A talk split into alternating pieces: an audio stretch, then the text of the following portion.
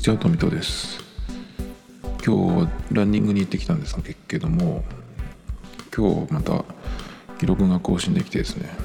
えっ、と11キロ行けました。8月ぐらいから走り始めて、7月かな。まあ、夏から走り始めて、まあ大体週に1、2回ってとこなんですけど、先月初めてね10キロに到達できてその後もね10キロちょっと狙ったんですけどやっぱりあのペース配分を間違えてしまうとあの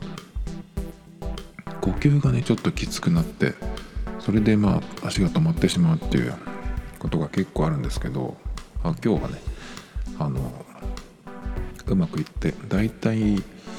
34キロのところで今日いけるかなっていう感じになってそのままねうまくいくと、まあ、7キロぐらいに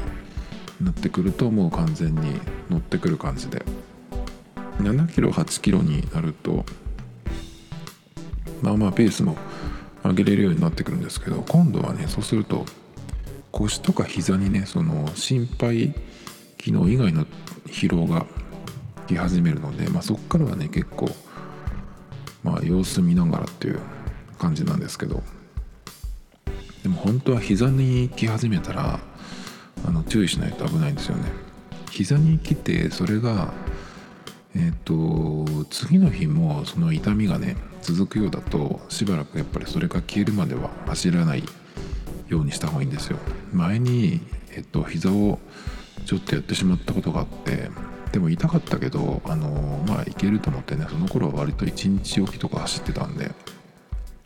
まあ膝がちょっと来たんですけど走ってたんですよね。だけど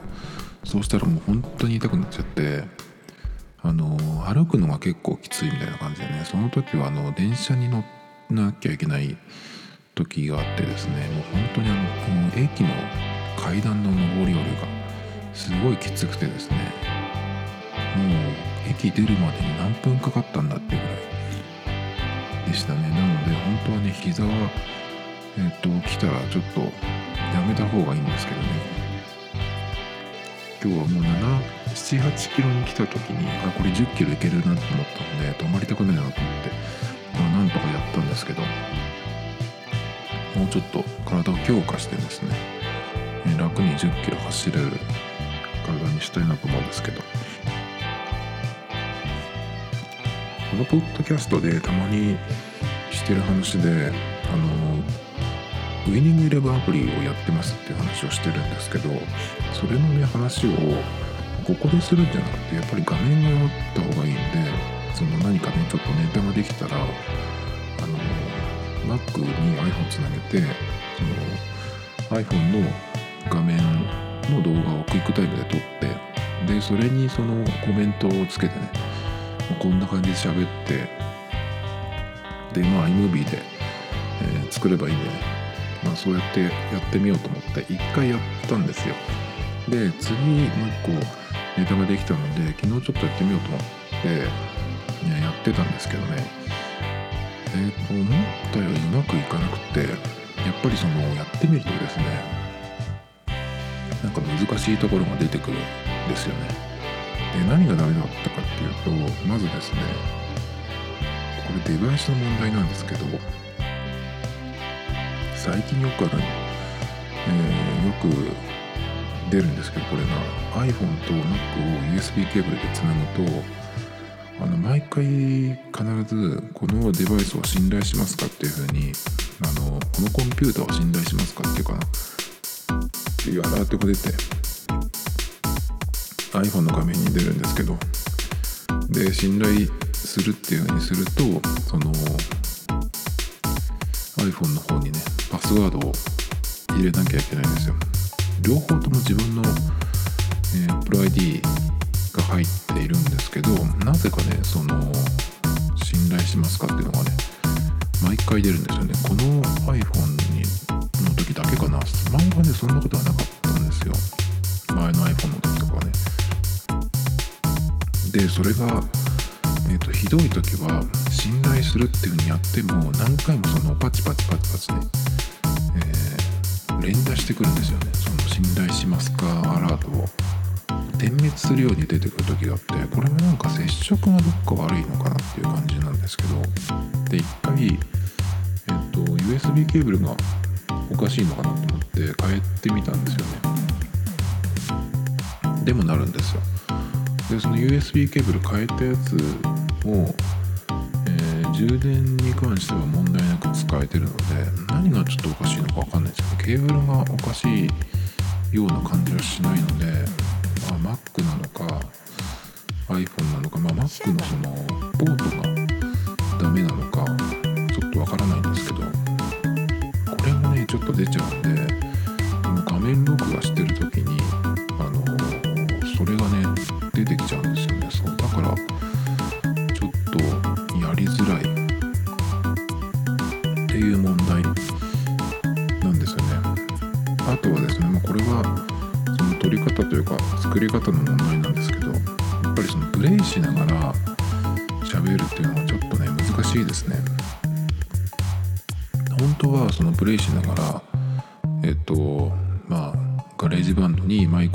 てこういう感じで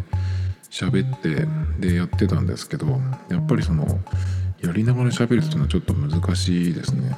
なのでまあ後から喋ればいいんですけど結構一発撮りを狙うとね厳しいですね。あとはですね結構やっぱり、ま、編集のことも考えるとどういう風に撮ったらいいのかなっていう感じでだからあんまりねその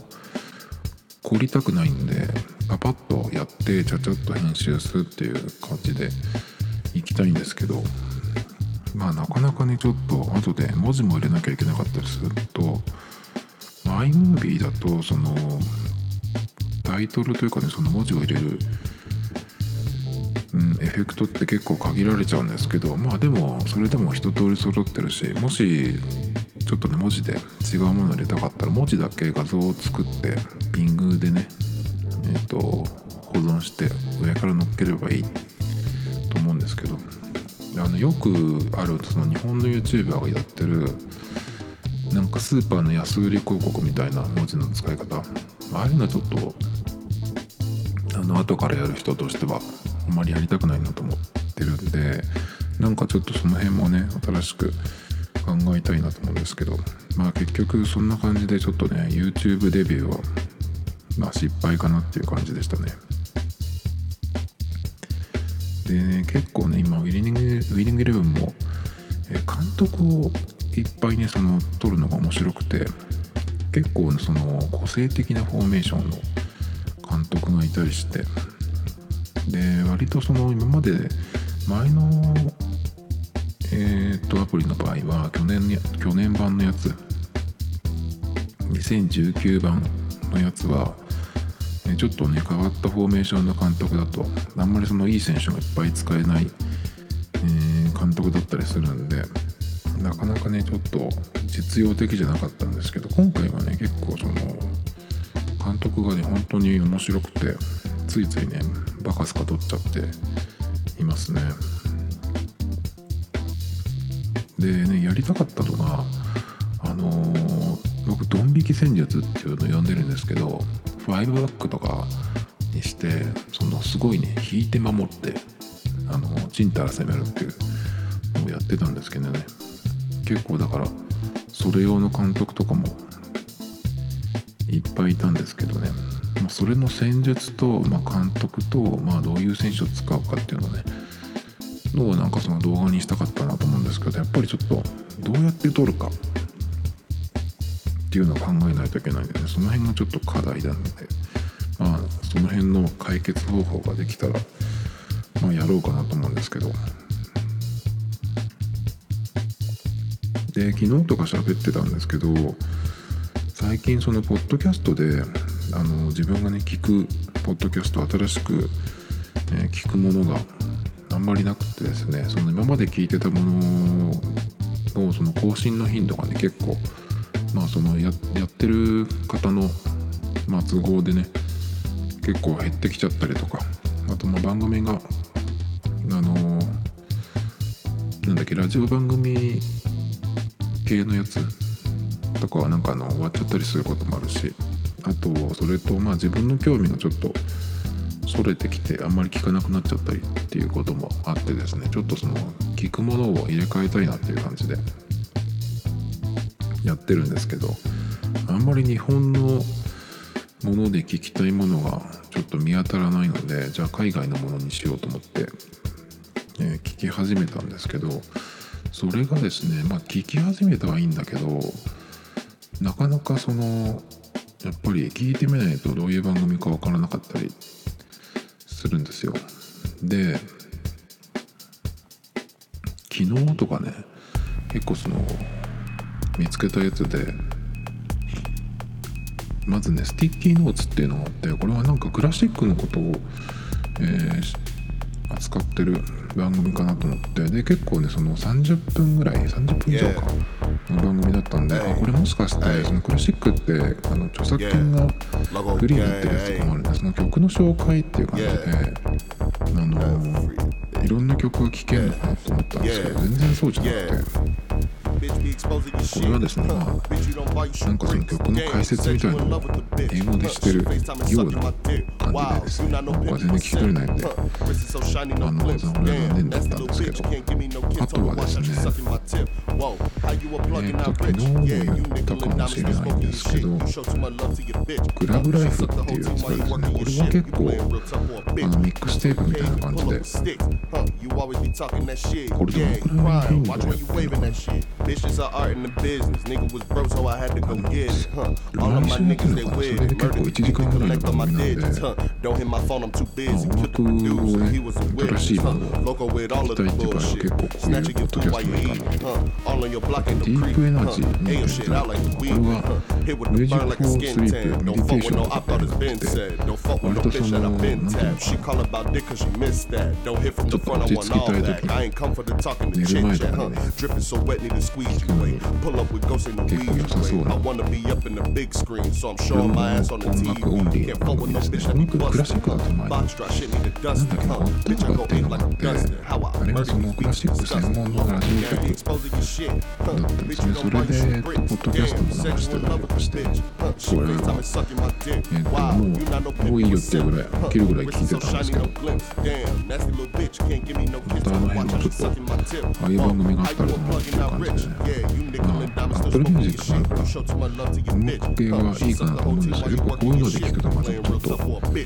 と違いますね結構そのスリープとかメディテーションとかっていう感じのあとリラクシングとかであのリワードで検索すると結構そういうあのお休み系の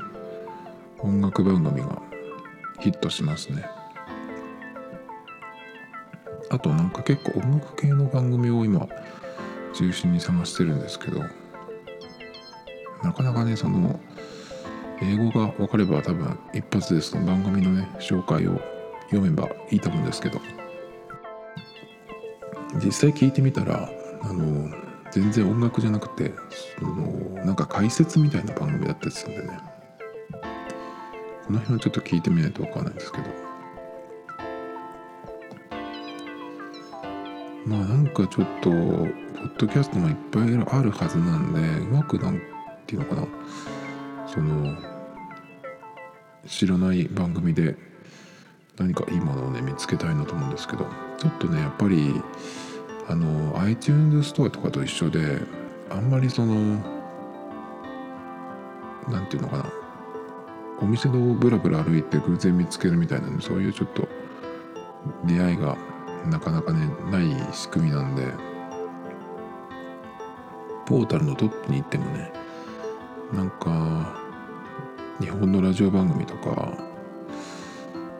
ちょっとあんまりかっこよくない感じのものがねちょっといっぱいあるんで何かちょっとこういう他の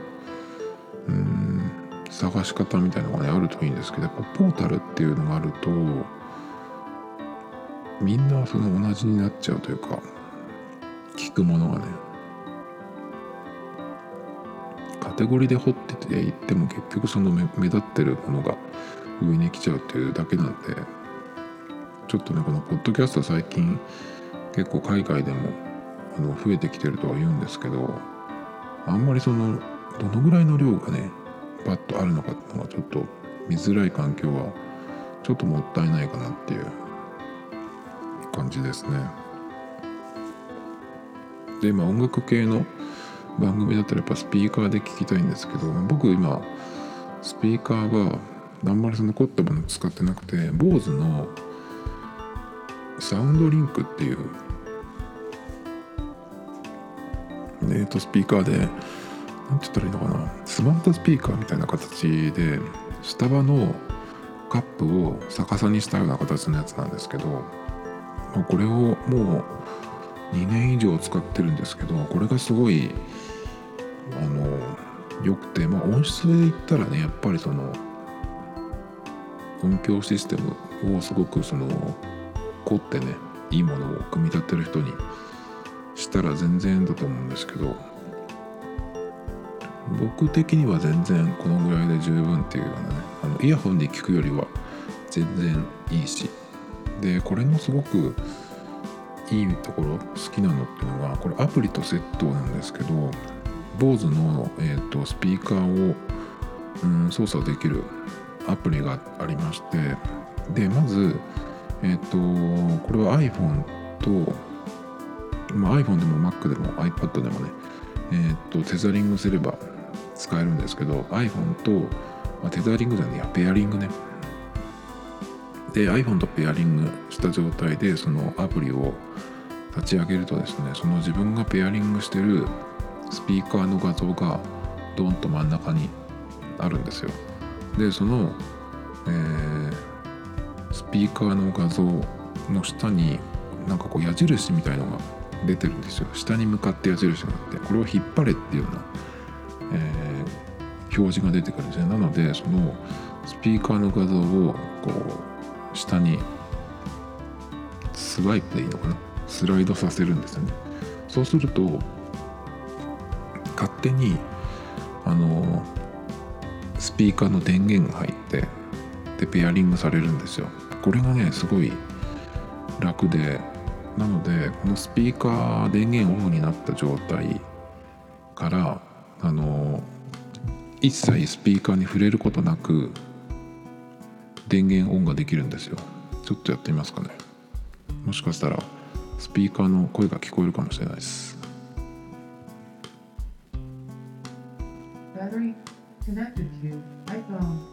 っていう感じででもバッテリーって言いかけましたけど本当はバッテリーなどのぐらいあるっていうふうに言ってくれます。でこのアプリの画面にも、えー、バッテリーがいくつあるっていうのが出るんですねでそれとこのアプリでその電源入れてあの接続すると,、えー、ともう一個いいことがあってたまにそのこのスピーカー自体のそのファームウェアのアップデートが来てる時があるんですよでそれが来てると、まあ、そこの、えーと、アプリからそのアップデートができるんですよね。でこれをアプリ使わないで手動でやってるとあの当然そのアップデートが来てるってことも気がつかないしでアップデートが来てるっていうのを気づかずに電源バッテリーがゼロになってしまうとなんかねちょっと不具合が起きるんですよ。でゼロになっちゃって一度そのバッテリーを充電してね、えー、また iPhone とつなげようとするとなんかね、うまくつながんなくなっちゃうんですよね。でその場合どうしたかっていうと、まあ、パソコンに USB でスピーカーとつなげて、まあ、ファームウェアのアップデートをしてっていう、え、再起動してみたいなねいろいろめんどくさい手順をしてまあリセットするみたいな感じなんだけどまあそれでなんとかなったんですけどそれをねその面倒くさいことをしなくていいようにねそれを防ぐためにもプリを使って、まあ、接続してっていうのをやる方がねえっ、ー、と楽なのでこれをねそのおまけ的な感じじゃなくてあのしっかりねこのアプリを使ってまあ、BOSE のスピーカーをえー、使うっていうふうにするとですねすごい楽に使えます。でこのスピーカーがあの360度音が出る。音がこう行き渡るような作りになってるのでこれに慣れちゃうとねなんか普通のこう前にしか音が飛ばないスピーカーはなかなかちょっと新しく買おうっていう風にねよほどいい音だったりとかまあ何ていうのかな。音楽をマジでやってる人の場合はね、そうも言ってられないのでそのステレオのスピーカーセットを使うと思うんですけどそうじゃなくてなんかただ単に自分が部屋で聴くだけだったらねやっぱりこの360度スピーカーってすごく慣れるといいんですよね。あの持って歩けるしあと部屋のね角とかに置くと後ろの壁にこう反射して部屋全体にこう音が回るような、ね、感じになるのでそれもねすごくいいんですよね。まあそんな感じでちょっともう2年以上これも使ってますね。で話が全然変わっちゃうんですけどえっ、とこのポッドキャスト今収録場所をなんかちょっと探したいなと思ってるんですけど.今は家で撮ってます。でまあ大体夜の10時とか11時とかそのぐらいの時間に撮ることが多いんですけど今日はもうちょっと早いんですが。でやっぱりねその家で撮ってるとその家のねその横をなんかその車が通ったりとかねするとやっぱり音が入ると。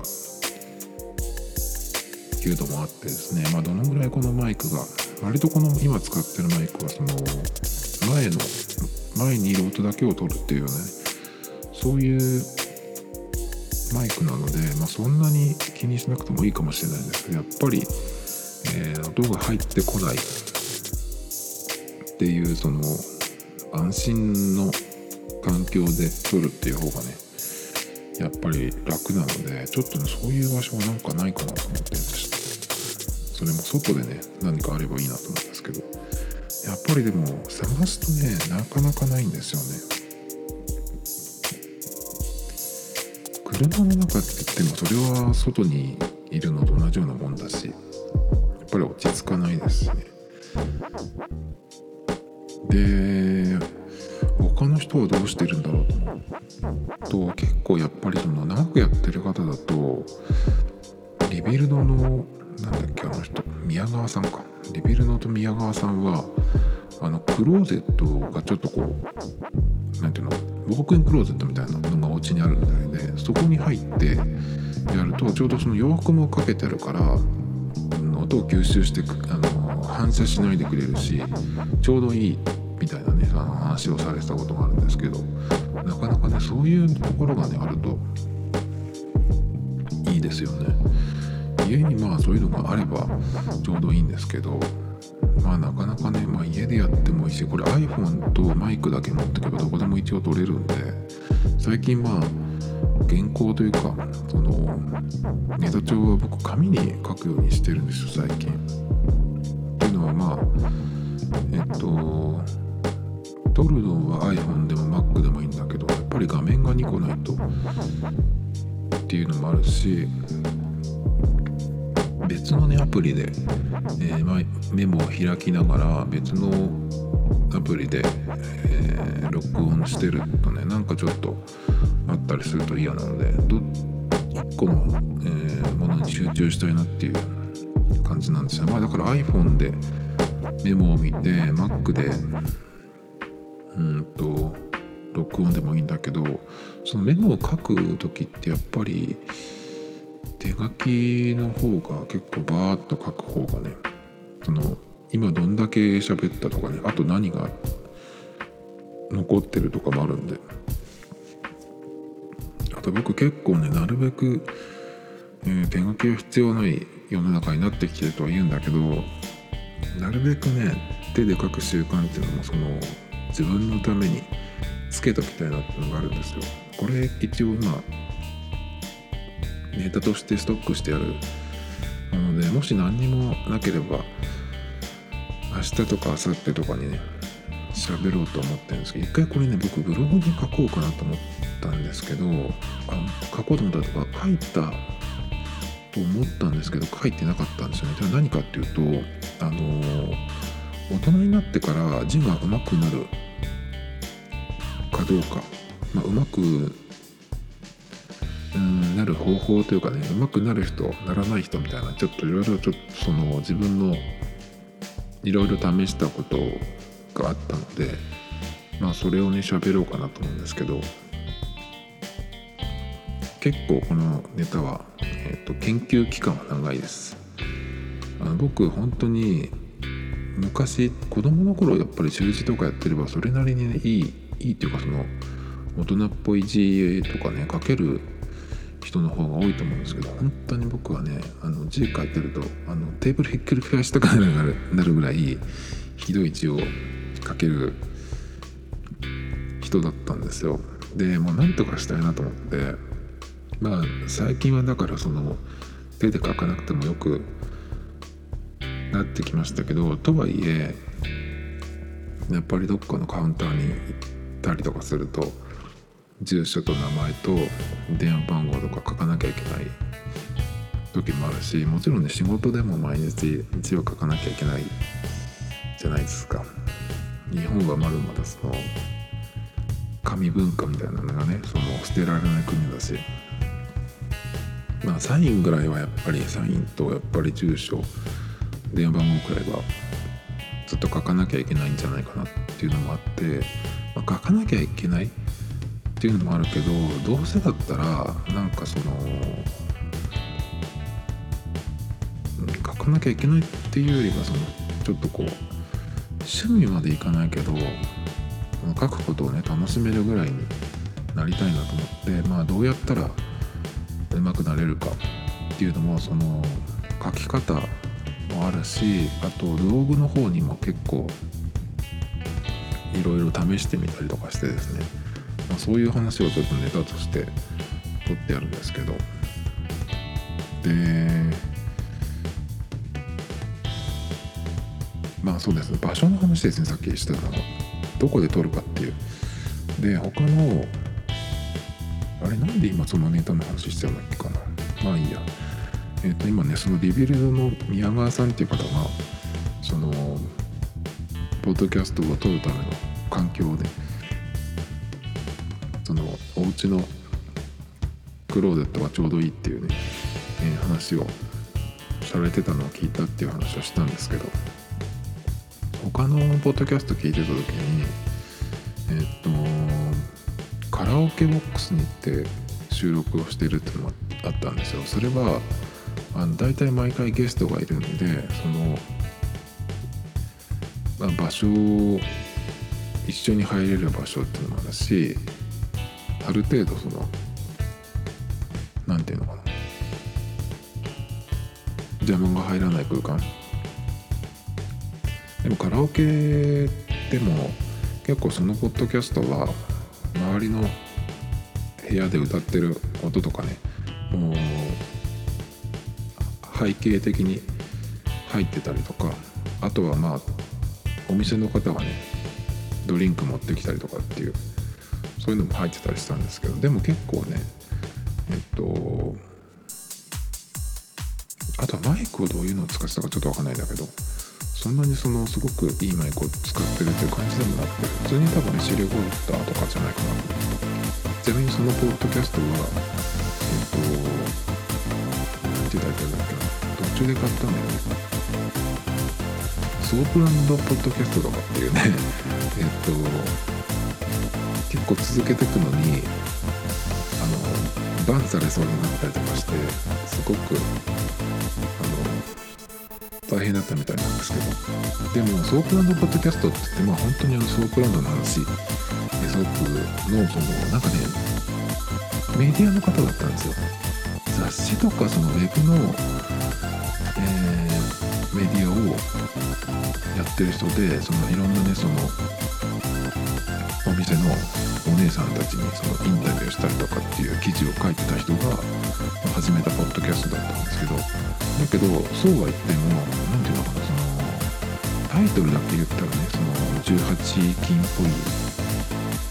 感じなんですけどっていうかねもろにそういう、えーカテゴリーに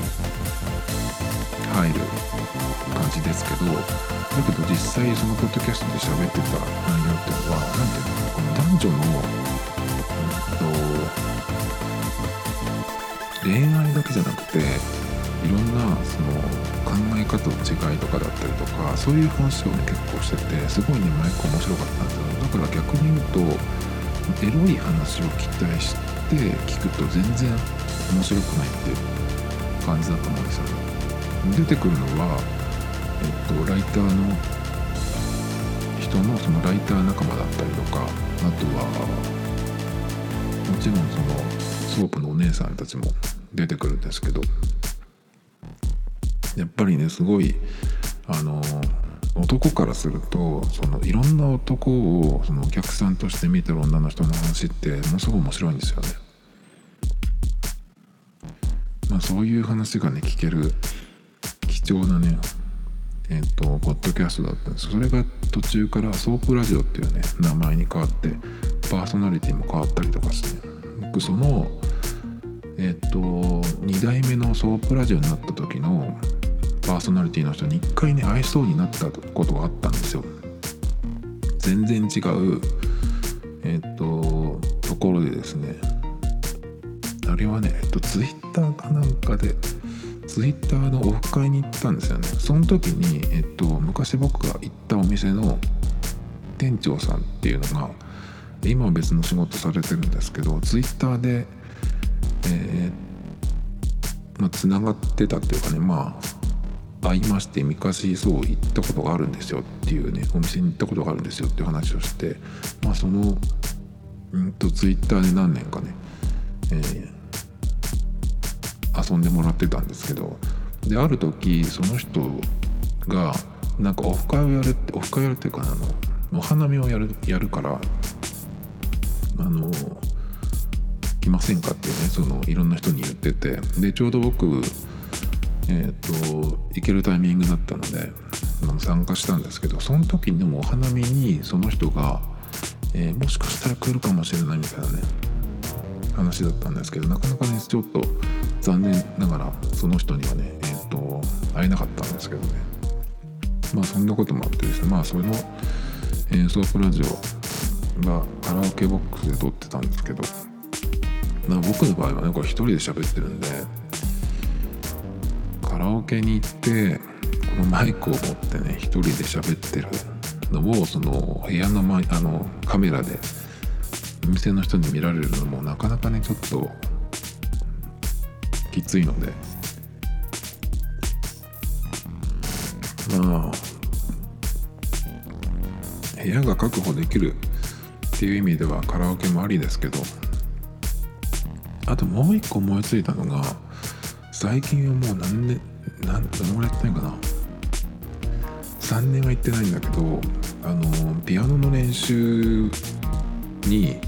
週1ぐらいで行ってたこともあってあの個人練習なんですけどヤマハの音楽教室やってるそのなんて言ったらいいのかな。まあレッスンスタジオみたいなのがあるんですけどそこの、えー、とスタジオでレッスンやってないスタジオを1時間500円で貸してくれるっていうのがあって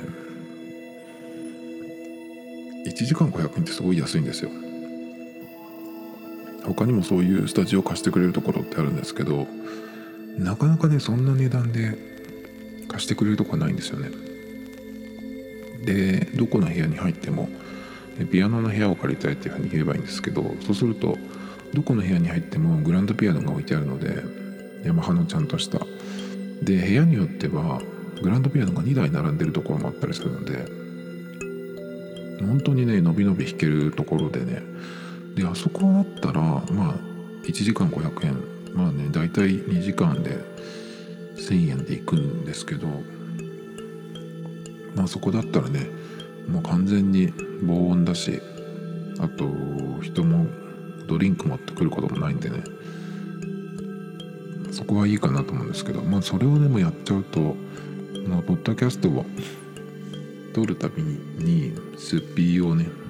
出さなきゃいけないっていう風になってくるので、まあ、毎日一応これやってるんでまあそのピアノ練習に行ってたのは週に12回とかだ1回か。なんですけどまあ毎日っていうとね、まあ、やっぱりちょっとそれはない違うかなっていう感じですね。なかなかちょっと今いい場所が見つからないですね。